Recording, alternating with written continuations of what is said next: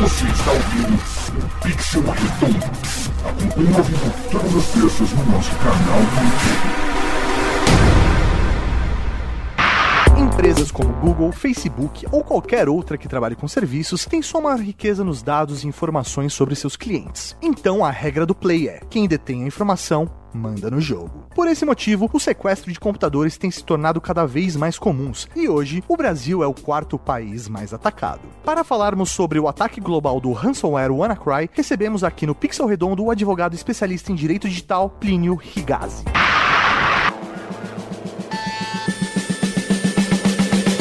Alô! Sejam bem-vindos a mais um Pixel Redondo e no programa de hoje temos o prazer de receber aqui Plínio Rigassi. Obrigado, obrigado pelo convite.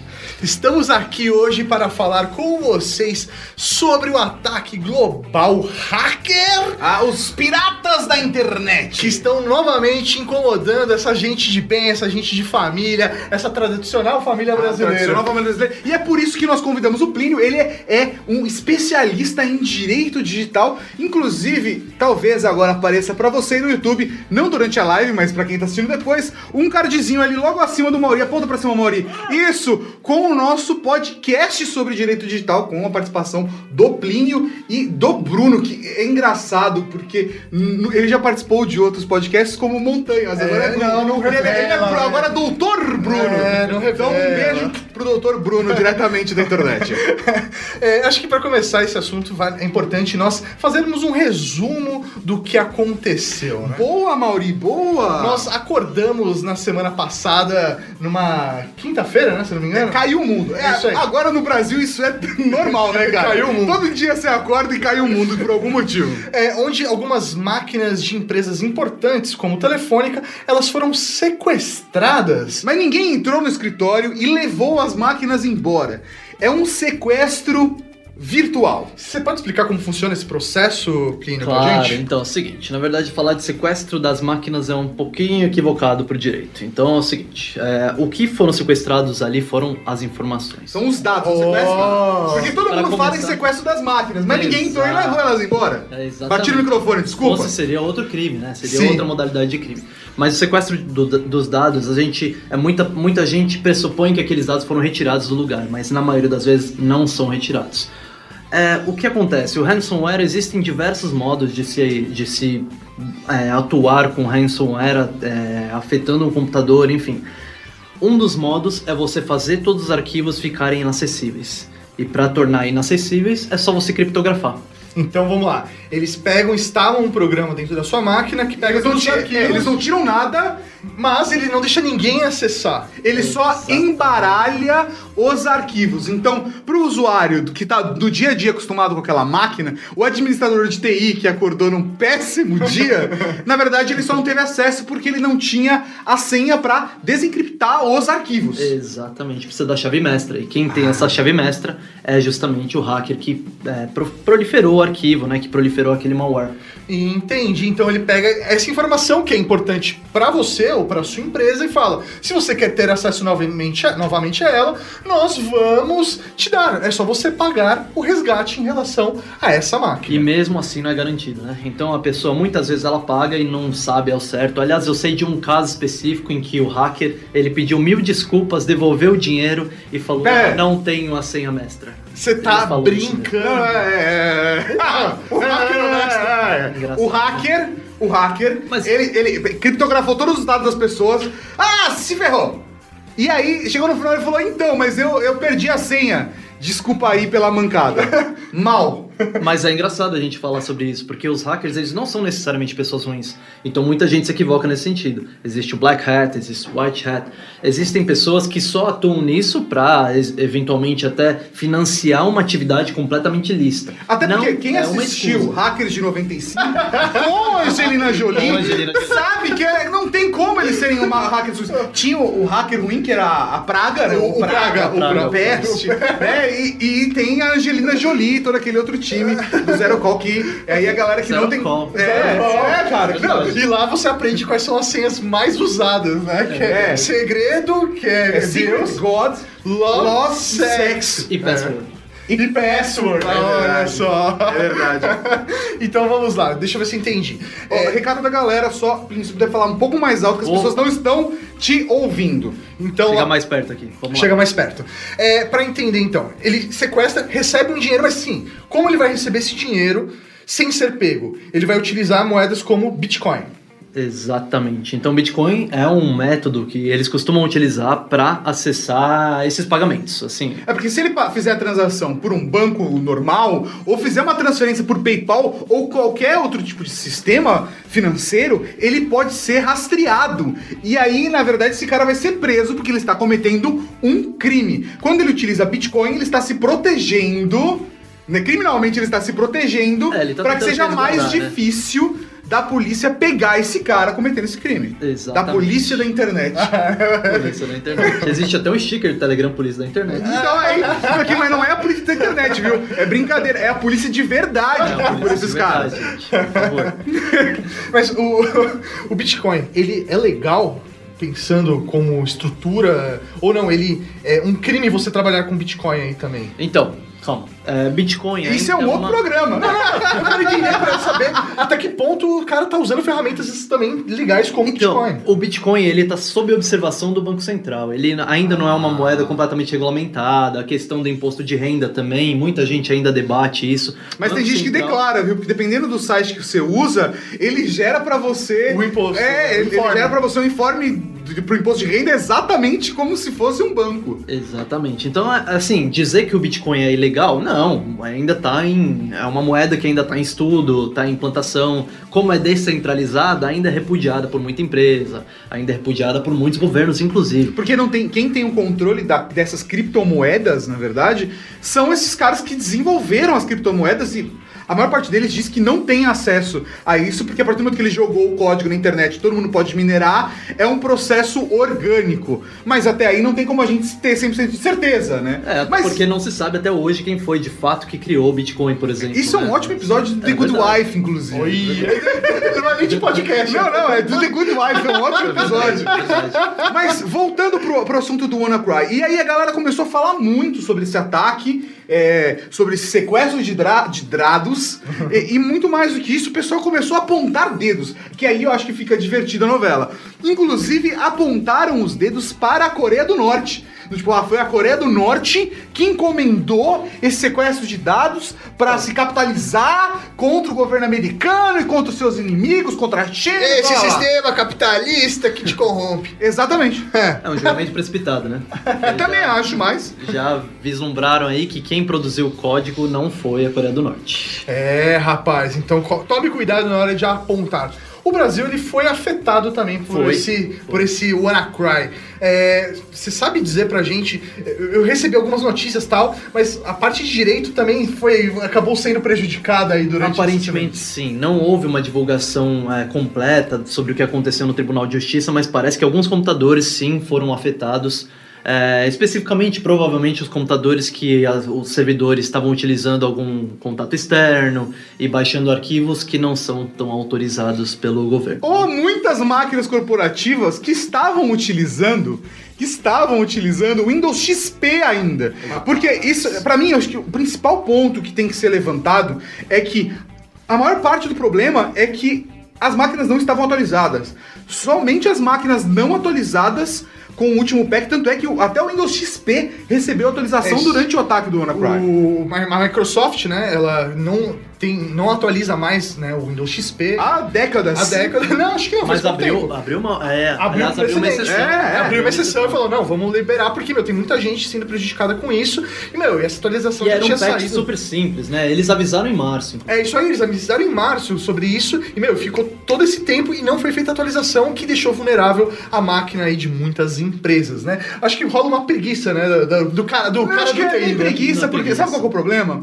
É, para quem já trabalhou ou trabalha em TI, sabe que muitas vezes você tem um receio de mexer numa parada que tá funcionando, atualizar um patch de tipo, porque assim, existe toda uma pressão, né? E aí o- a máquina não pode parar de rodar, você tem que trocar o pneu enquanto o carro tá andando, cara. E aí De repente você acorda num dia, instala o patch pra fechar a semana na sexta-feira, a máquina não faz o backup no sábado, não faz o backup no domingo, chega de segunda-feira e todos os profissionais não conseguem acessar o computador. Então cara, pra instalar a atualização, ele demora muito, porque ele, ele normalmente espera atualizações grandes. Isso é um problema muito sério, porque é, é muito instável. Ele pode instalar esse patchzinho, por mais que a Microsoft, eh, eh, Microsoft recomende muito, e no final das contas não só gerar problema pra ele. Então é meio complicado essa história. É, e além do mais, muitas empresas só reiniciam um computador de 6 em 6 meses, imagina Meu. só, gente. É, assim, é compreensível, porque se reiniciar cai todo mundo, eventualmente suporte remoto, é, tem que renovar os IPs, porque o servidor tá lá como, é, com IP dinâmico, enfim, depende de muita coisa, gente. Não basta só o cara chegar e falar, não, beleza, todo mundo para de trabalhar e vamos reinstalar o, o sistema. Então não é preguiça, como eu disse. É, tem todo um processo chato aí. Desculpa, cara do TI, não quis ser injusto com você. Me perdoa, me perdoa. É, me fala uma coisa.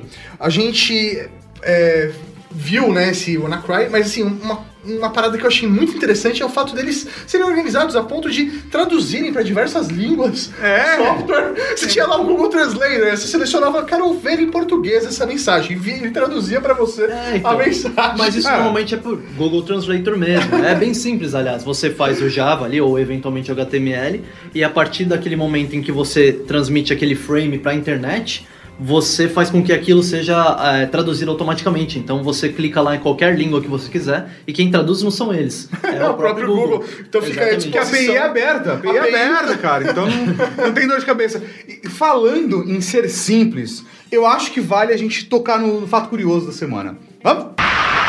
Fato curioso: se você não é um manjador da arte hacker, não tem problema. Pela Deep Web é possível comprar ou alugar esses sistemas de sequestros de máquina. Isso mesmo, hackers empreendedores fazem como em um sistema de afiliados. Você paga comissões ao desenvolvedor do ransomware para cada ataque bem sucedido. E você aí se achando o rei da internet vendendo aquela plaquinha de vídeo usada no Mercado Livre, hein?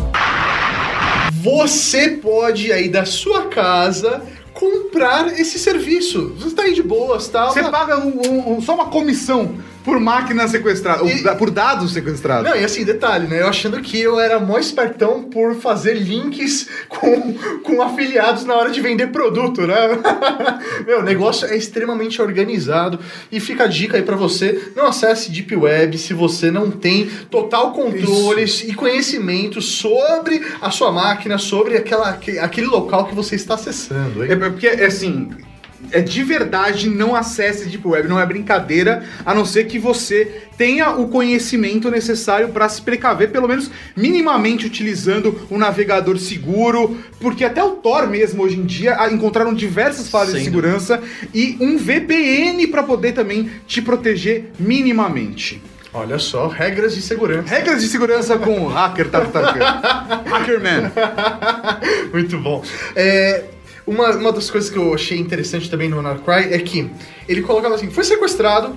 Se você quiser recuperar os dados, tem aqui, faça uma, temos uma amostra grátis de recuperação. Viu que funciona? Só depositar o dinheiro nessa conta, né? Mas o que me achou, o que eu achei interessante é o fato deles cobrarem Ah. pouco por máquina. Peraí. Como assim, amostra grátis de recuperação? Então, é uma amostra grátis, pra, porque assim, você recupera três arquivos. É, é uma parada dessa, porque assim, ah, eu vou pagar e como eu vou ter certeza que eu vou recuperar os dados? Aí ele falou, não, recupera recupera aqui. pasta, né? É isso aí, recupera alguns aqui pra você ver que funciona.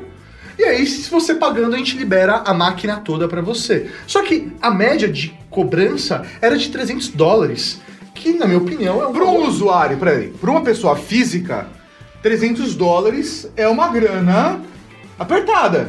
Não, mas aí se você não tinha. Ele tinha lá um campo. Você é pobre demais pra pagar 300 dólares? Fale com a gente que a gente libera de graça. Eles tinham esse campo. Então, agora, se você é uma grande corporação, É. 300 dólares é peanut. Até por isso que os caras levantaram o quê? 200 mil dólares nessa brincadeira? É isso aí, E continua dias. É crescendo. estimado, né? É, Estimado. É porque os caras estão acompanhando a carteira deles, né? Essa carteira, porque Bitcoin ele funciona com base em carteira, né? As carteiras são digitais e elas são tipo, na verdade, uma, um- uma série de dígitos, né? Que é como se fosse uma senha de segurança e somente quem tem um determinado arquivo consegue acessar. Mas para configurar isso, para saber quantos quantos dígitos em bitcoins tem lá dentro, meio que todo mundo consegue ter uma noção por conta dos- do, Blockchain. tráfego, é, do, do tráfego de, de, de blocos, entendeu? Entendi.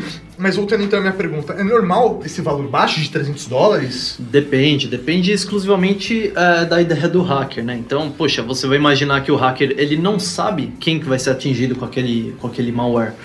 Então ele criou alguma coisa e prolifera aquilo. Tanto é que a chave para cancelar aquilo era uma, uma chave que ele devia usar em máquina virtual para não afetar o próprio computador, que era a chave do, do, do domínio que foi comprado pelo rapaz. Ah, que acidentalmente, inclusive, o pessoal diz acidentalmente, mas ele devia ter alguma ideia do que estava acontecendo. A partir do momento que ele analisou o código, ele foi lá e comprou o domínio, e o domínio passou a, a se comunicar com o malware, e aí cessou o ataque, né? Ah, é verdade, né? Foi a ma- a maneira mais simples, né? Só colocou o domínio no ar, né? Que era o domínio que o, o malware tava buscando o tempo todo, e aí quando ele colocou no ar, ele fechou o circuito e aí. Exato. Então, a questão Muito, de muito louco, cara. quantidade, o, o valor cobrado, assim, é muito relativo. As pessoas, eles sequer sabem para onde vai, como é que eles vão saber quanto que vão cobrar Que você não consegue lastrear. É, Você então. consegue correr atrás do dinheiro. Exatamente. E assim, a gente vê todo tipo de malware, todo tipo de trojan que, que é instalado nos computadores. Eles vêm por e-mail de amigos próximos nossos, eles vêm por um arquivo que você instalou achando que era um jogo e de fato A-. As fotos da festa de ontem ficaram ótimas. ficaram ótimas. É verdade. O seu imposto de renda,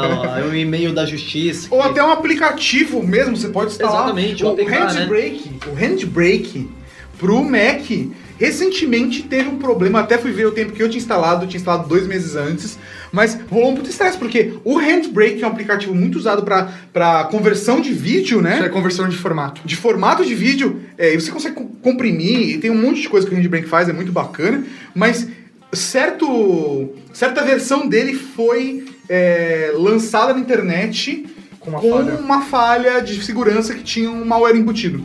Meu, é Então, cara, complicado. Que é É muito, muito simples, difícil. na verdade. Se você quer colocar um malware dentro de um aplicativo, nada mais é do que um código diferente do que aquele aplicativo normalmente executaria. Então, puxa, eh, você imagina, eu quero colocar um aplicativo que mostra uma galinha pintadinha, enfim, qualquer coisa assim.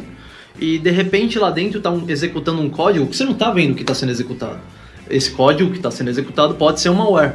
E para um antivírus detectar aquilo, tem que ter um precedente. Tem que ter alguém que verificou Reportou. anteriormente olha, isso é um código malicioso, e a partir disso aquele antivírus detecta e mostra é, seu computador está sendo infectado. Se não houver ninguém analisando aquele código, nunca vai detectar um código malicioso. Por isso é tão difícil seguir a, a evolução dos malwares e dos vírus. Hum, entendi. E assim, vamos pensar. Meu computador, ele foi infectado. É, você, como advogado, como você recomenda? Qual é o passo que eu devo dar em seguida que foi infectado? É, o que, que eu devo fazer? Imediatamente é parar Chorar. tudo. Imediatamente é chorar, cara. Não, de verdade agora. Antes de chorar, então é bom entrar em contato com o seu advogado. Porque aí ele vai pegar e começar a cuidar da situação por você. Você não vai precisar ficar chorando lá é, antes dele chegar. Enfim. Mas é importante esse cuidado. Você parar de mexer no computador e deixar as coisas como estão. Da forma como estão. Às vezes nem desligar, depende da situação, depende do modo. Se você verificou que foi infectado e ainda não ativou, desliga na hora e deixa do jeito que Assim, está. tira a bateria. Não, porque se é um notebook, não adianta tirar da tomada. Tá bom? Se tem, se tem bateria, é um problema. Então tira a bateria. Agora, se for um desktop, você pode tirar da tomada. Às vezes é melhor do que esperar até ter o botão desligar de segurança. Então vale a dica. Tirar da Exatamente. tomada, nesses casos, é uma boa. Pode corromper também, mas vale a pena arriscar. Só um comentário rapidinho. O, o Fastech mandou que o projeto, esse programa está sendo uma fonte de conteúdo para um projeto deles. E ele recomendou o arroba projeto Root do Faciltech e falou que são todos Rede Geek, um Raul. Raul, Muito obrigado. Muito obrigado, meu velho. Então, é, beleza.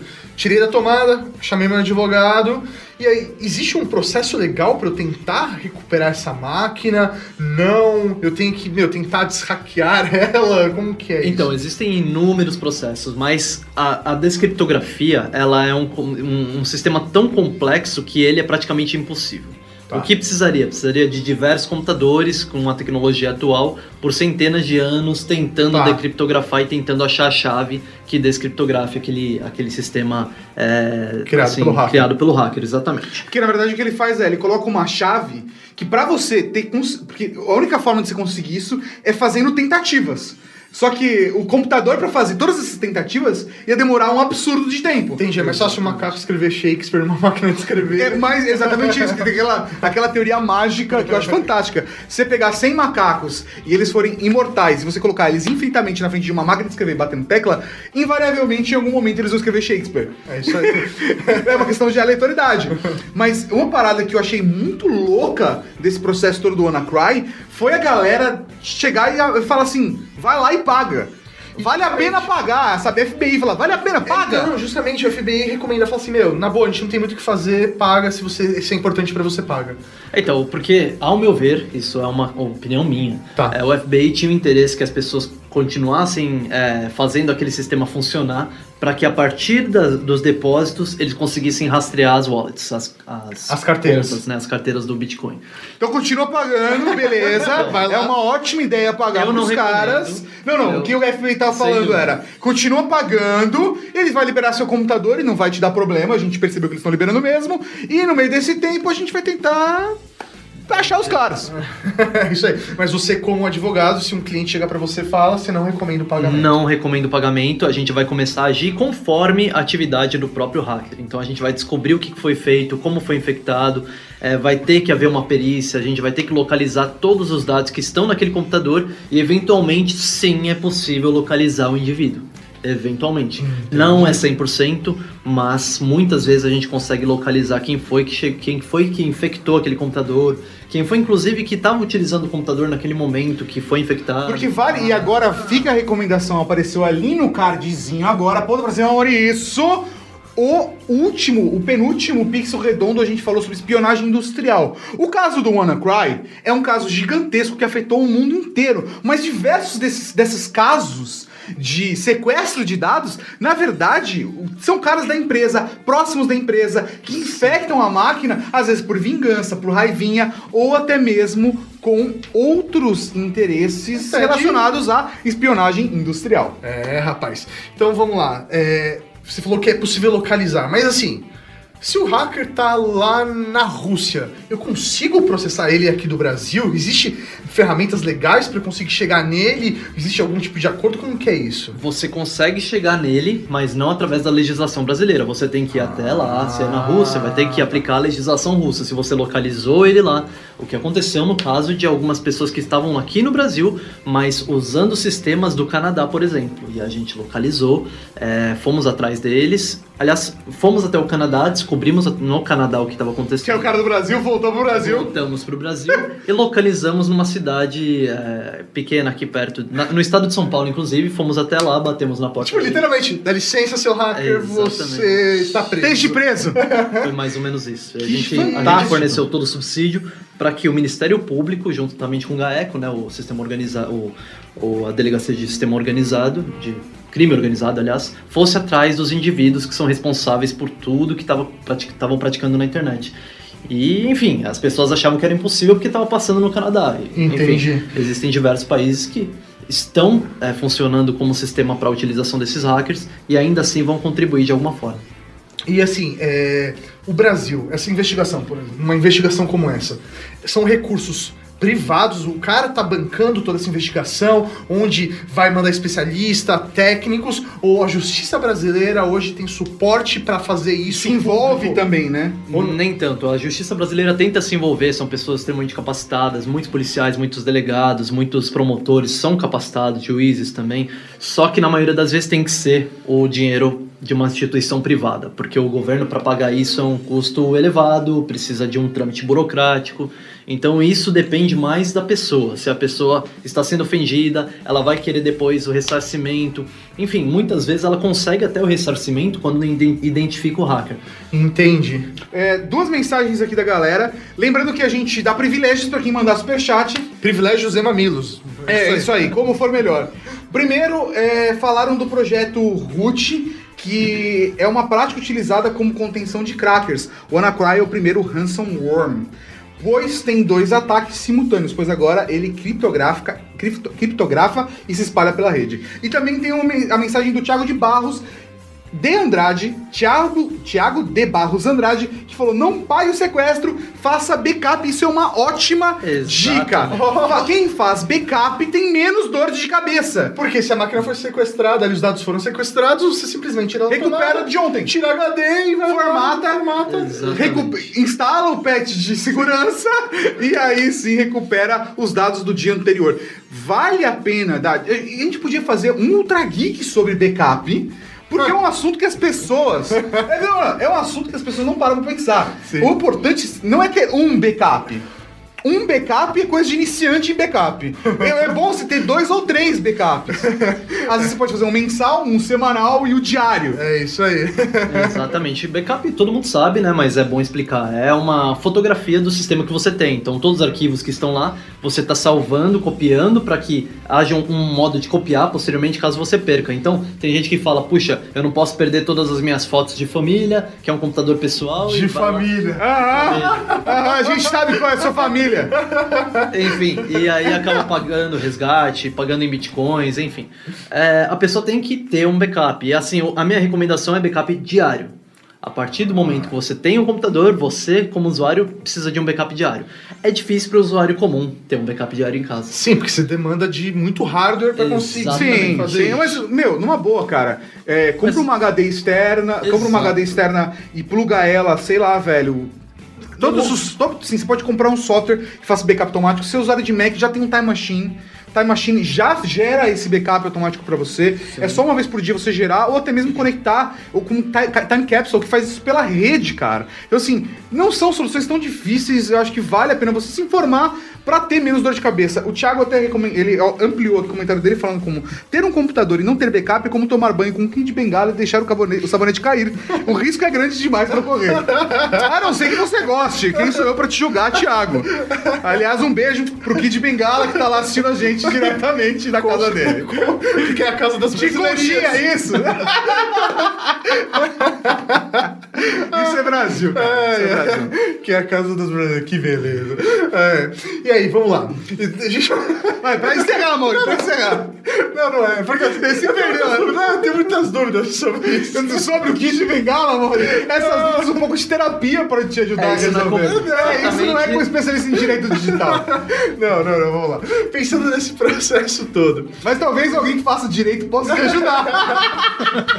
existe algum tipo de cooperação global para se barrar esse tipo de hackers ou facilitar a investigação, achar essas pessoas? Ainda não.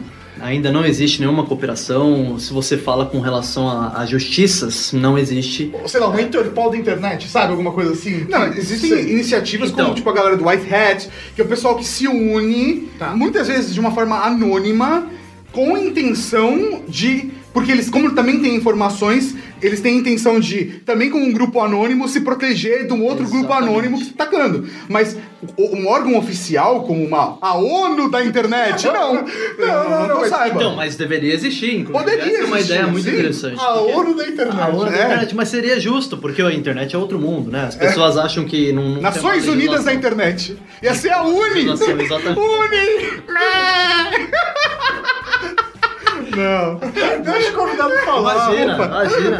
Mas enfim, é, precisa, precisa pensar em algum método de, de correr atrás disso. Assim, é, existem pessoas que trabalham efetivamente para evitar esse tipo de ataque. Então tem uma iniciativa é, No Ransomware, alguma coisa assim, que é um site que é muito bom, inclusive. Eles disponibilizam algumas chaves para alguns tipos de ransomware que as pessoas conseguem até decriptografar os arquivos se for o método muito utilizado e já decriptografado, já, já descoberta a chave mestre. Enfim, é, depende, né? Eu acho que cada- depende de cada país, depende de cada legislação. Existem muitos países que não cooperam. Isso, enfim, não vale a pena nem dizer Sim. aqui, porque senão é um método para as pessoas tentarem se eximir de responsabilidade sobre os atos.